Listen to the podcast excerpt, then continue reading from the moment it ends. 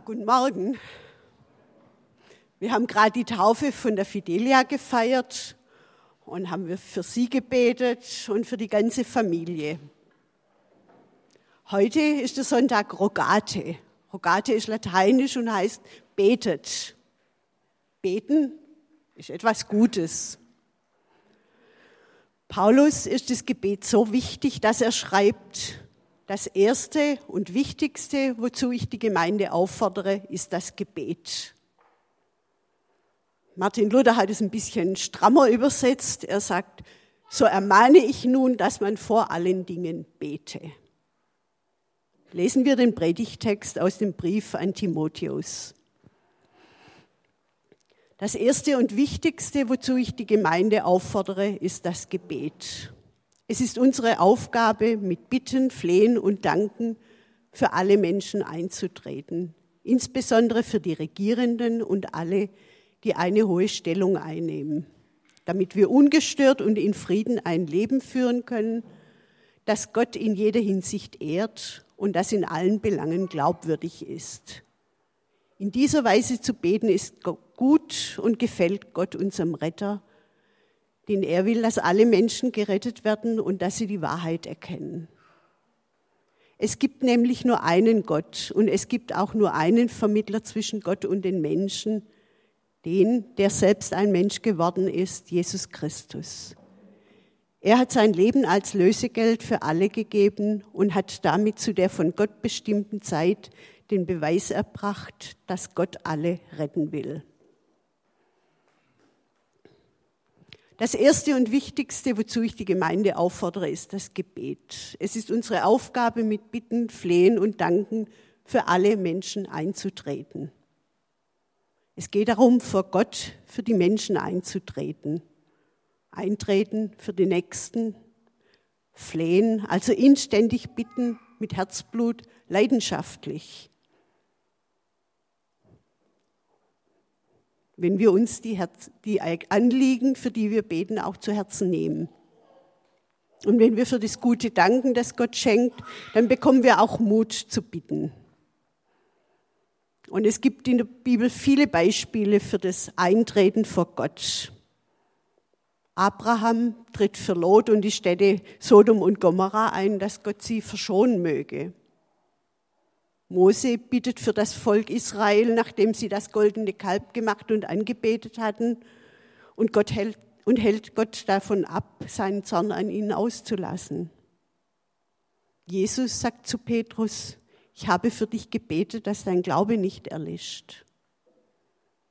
Und Jesus sagt am Kreuz, Vater, vergib ihnen, denn sie wissen nicht, was sie tun. Paulus bittet in seinen Briefen, dass die Christen für die Gemeinden, für Paulus und seine Mitarbeiter beten.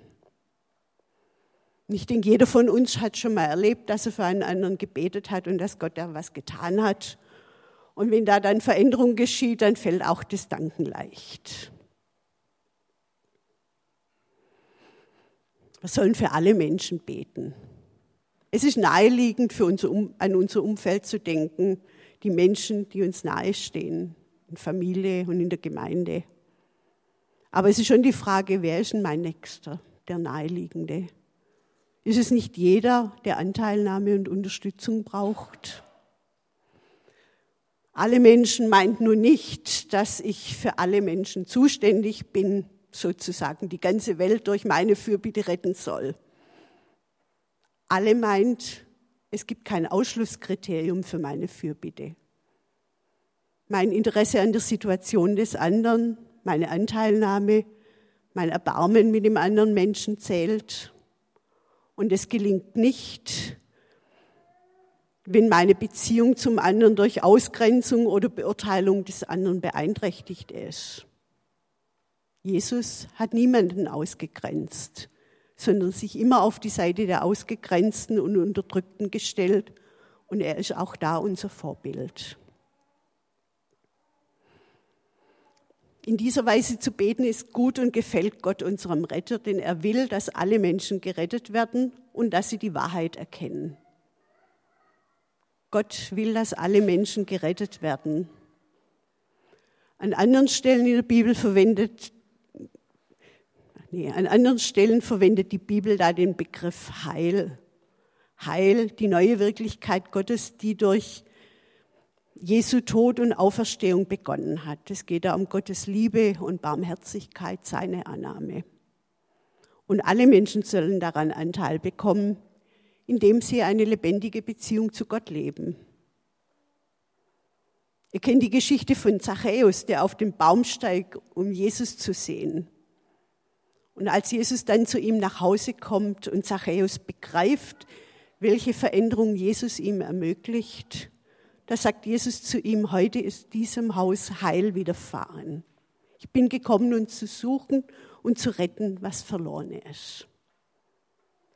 Rettung und Heil, es geht um mich als Person, mit meinen Beziehungen, meiner Lebenssituation, mit allem Materiellen und Immateriellen, das zu mir gehört.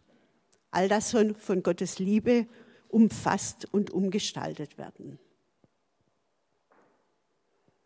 Dass sie die Wahrheit erkennen. Wir haben vorher gemeinsam das Glaubensbekenntnis gesprochen und das sind so die grundlegenden Aussagen über Gott und den Glauben zusammengefasst. Jesus selbst ist die Wahrheit. Er ist der Angelpunkt der zentralen Botschaft des Neuen Testaments, dieser Wahrheit Gottes. Überlegt mal, was für euch, was für dich so diese zentrale Aussage des Neuen Testaments ist. Wie du das in ein, zwei Sätzen zusammenfassen könntest. Und es könnte vielleicht ein spannendes Thema fürs Mittagessen nachher sein. Für mich ist ein Vers aus dem Johannesevangelium so was, was das zusammenfasst. Das haben wir vorher schon mal gehört, ich wiederhole es nochmal. Gott hat die Menschen so sehr geliebt, dass es seinen einzigen Sohn für sie hergab. Jeder, der an ihn glaubt, wird nicht zugrunde gehen, sondern das ewige Leben haben.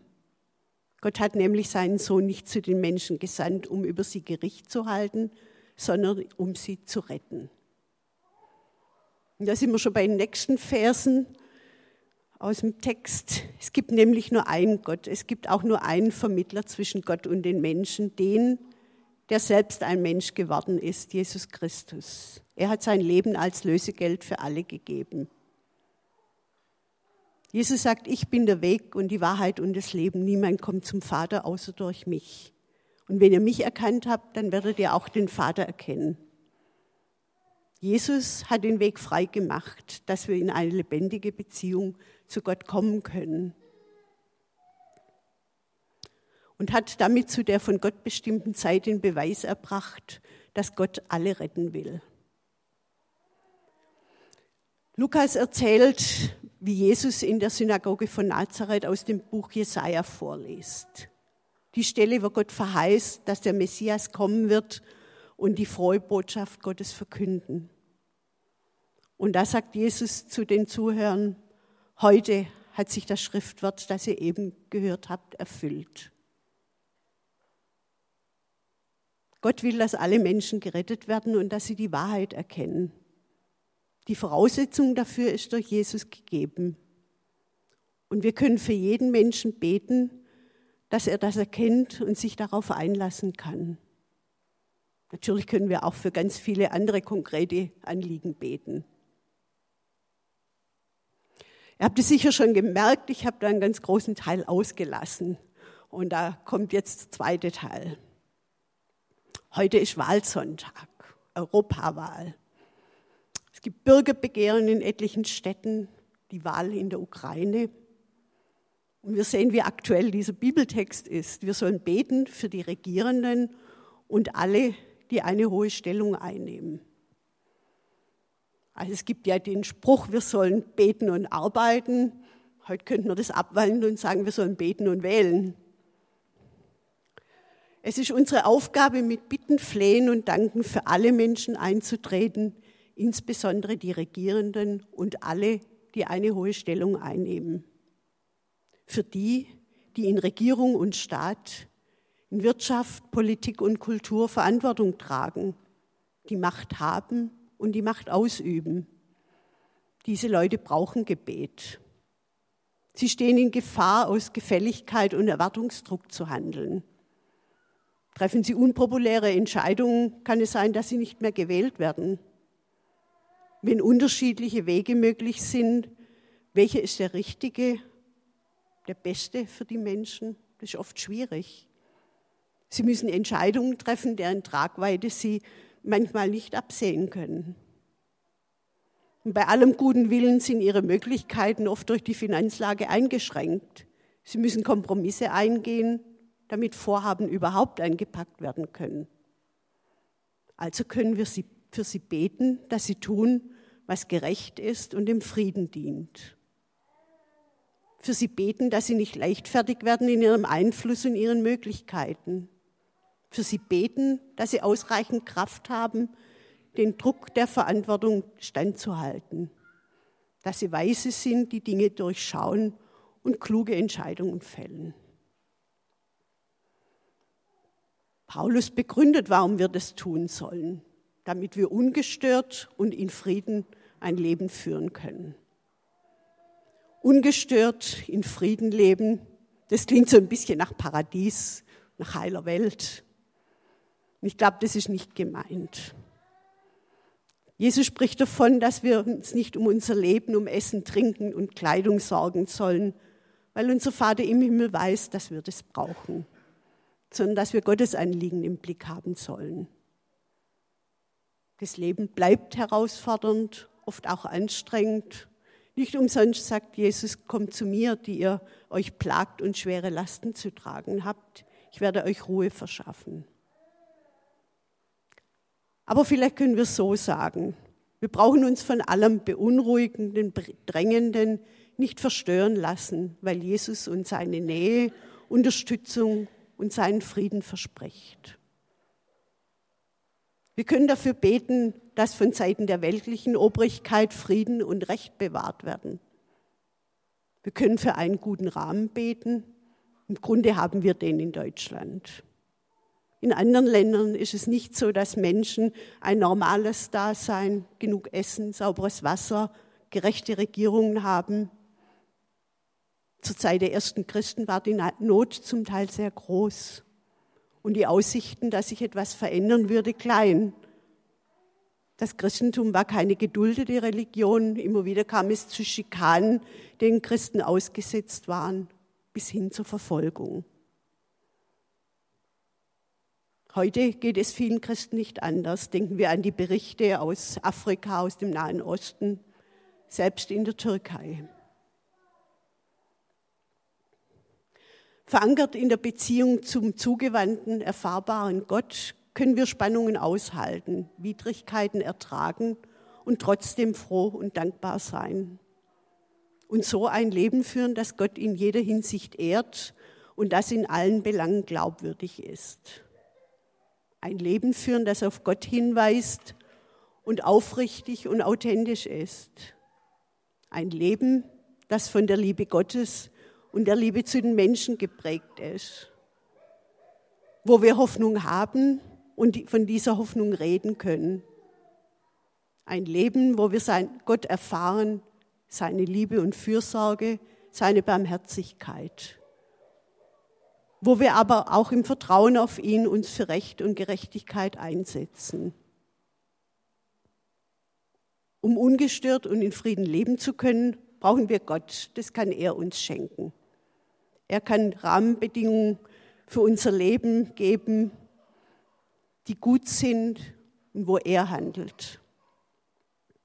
Ein Leben, das Gott ehrt und das in allen Belangen glaubwürdig ist, das sind wir gefragt. Dazu können wir etwas tun, indem wir Verantwortung übernehmen und indem wir beten. In dieser Weise zu beten ist gut und gefällt Gott unserem Retter. Gott ist ein handelnder Gott und sein Wille geschieht, wie Martin Luther sagt, auch ohne unser Gebet. Gott ist in dem, was er tut, nicht abhängig von dem, worum Menschen ihn bitten. Wenn er etwas tun will, dann tut er es. Doch es gefällt ihm, wenn wir uns für andere einsetzen, für sie beten. Wo und wofür können wir beten? In der Familie, im Hauskreis, in der Gemeinde, bei der Arbeit, in der Schule, Schule, an der Uni, überall. Allein mit anderen zusammen, laut und leise. Für persönliche Anliegen der Einzelnen, für Anliegen der Gemeinde, der Stadt. Wir können Verantwortliche, für Verantwortliche beten, wie die Feulners als Gemeindeleiter in der Türkei, für die Biene Vogel in Peru, für die Karin Anrich in China, für die Verantwortlichen in Gemeinde, Stadt, in der Region, Deutschland, Europa. Das Spektrum für Fürbitte ist groß. Ich möchte am Schluss noch einen Punkt aufgreifen. 1989, das ist jetzt fast 25 Jahre her, war die Wende in Deutschland. Ohne Gewalt und ohne Blutvergießen. Gott sei Dank. Was ist uns da an Leid erspart geblieben? Wenn wir jetzt die Bilder in der Ukraine sehen, wo das eben ganz anders aussieht. Und die ratlosen Mächtigen der DDR, die sagten nach dem 9. November, wir waren auf alles vorbereitet, aber nicht auf Kerzen und Gebete. In dem Sinn, lasst uns beten. Wir wollen das jetzt gleich praktisch machen. Ich habe so drei Themenbereiche, für die wir nacheinander beten können. Wenn ihr möchtet, könnt ihr so zu zweit oder zu dritt zusammengehen, aber ihr könnt es auch allein machen. Das erste Thema, dann kommt das zweite, dann das dritte und abschließend werden wir das Ganze mit dem Vater unser. Das sind jetzt nur Impulse, ihr könnt da auch gern andere Themen für euch suchen und so jeder zwei, drei Sätze beten. Das erste, da geht es um Europa, zum einen um alles, was mit Ökonomie zusammenhängt, alles, was mit Ökologie zusammenhängt, das ist ganz aktuell mit dem Thema Energie und dem, was in der Ukraine passiert. Dann das alles, was mit Flüchtlingen und Zuwanderern zu tun hat und in dem Zusammenhang einfach auch diese Tendenzen zu Rechtsextremismus. Genau, tut euch zusammen, betet und ich sage dann das nächste Thema an. Dann kommen wir uns ein bisschen näher. Es geht um Erlangen, um die Region Bayern. Wir haben überall neu gewählte Stadt- und Gemeinderäte, wir haben neue Bürgermeister, da sind Möglichkeiten gegeben, Dinge zu verändern. Die Frage von sozialer Gerechtigkeit, die Frage von Chancen und letztendlich auch die Situation von Migranten und Flüchtlingen hier vor Ort. Wo er sagt, da habe ich gerade jemand im Auge, da habe ich jemand auf dem Herzen, für den ich jetzt noch gern beten möchte, vor Gott eintreten möchte. Wir beten gemeinsam, Vater unser